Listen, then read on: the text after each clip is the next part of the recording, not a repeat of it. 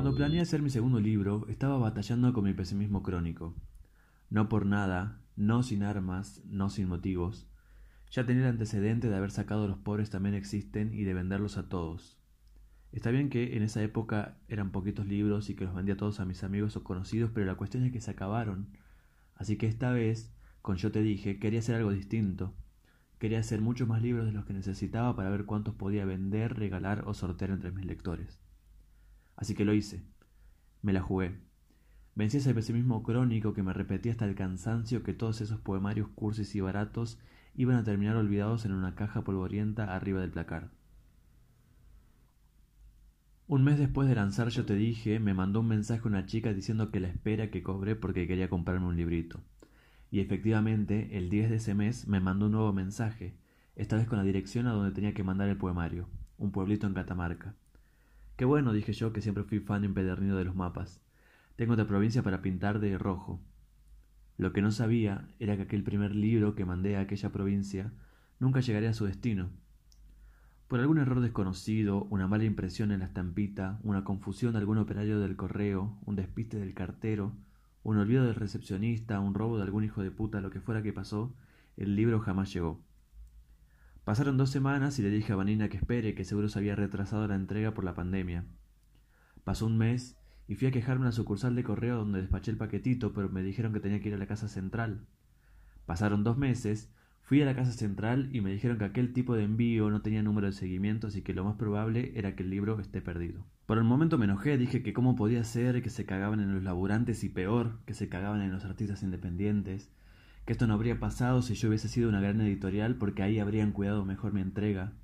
Les dije que deberían hacer mejor su trabajo porque ese libro era igual a cientos de libros, pero que tranquilamente podría haber sido una partida de nacimiento o una fotografía impresa y reemplazable.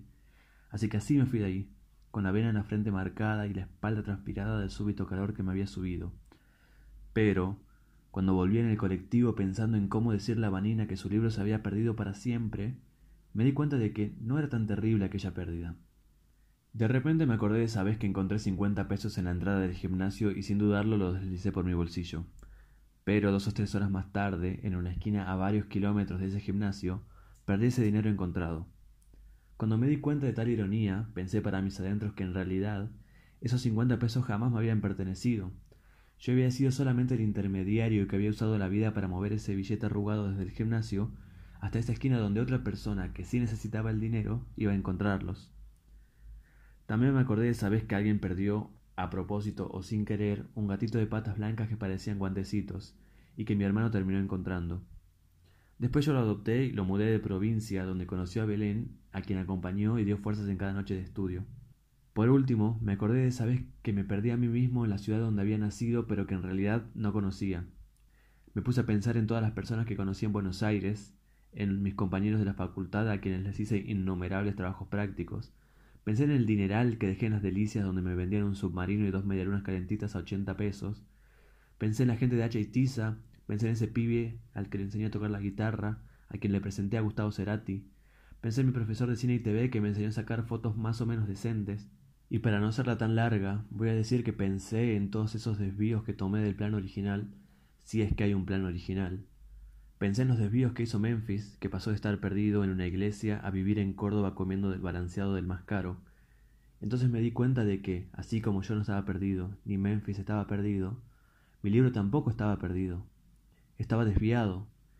En algún lugar, por algún motivo desconocido, un error, una confusión, un olvido, por algo que no estaba planeado, el libro no llegó a la casa de Vanina en Catamarca.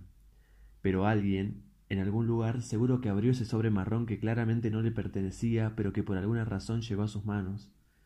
Sintió el aroma al libro nuevo, pegó un vistazo rápido por los dibujos de esas páginas impregnadas de poesía, y tal vez animó a leer algunos renglones.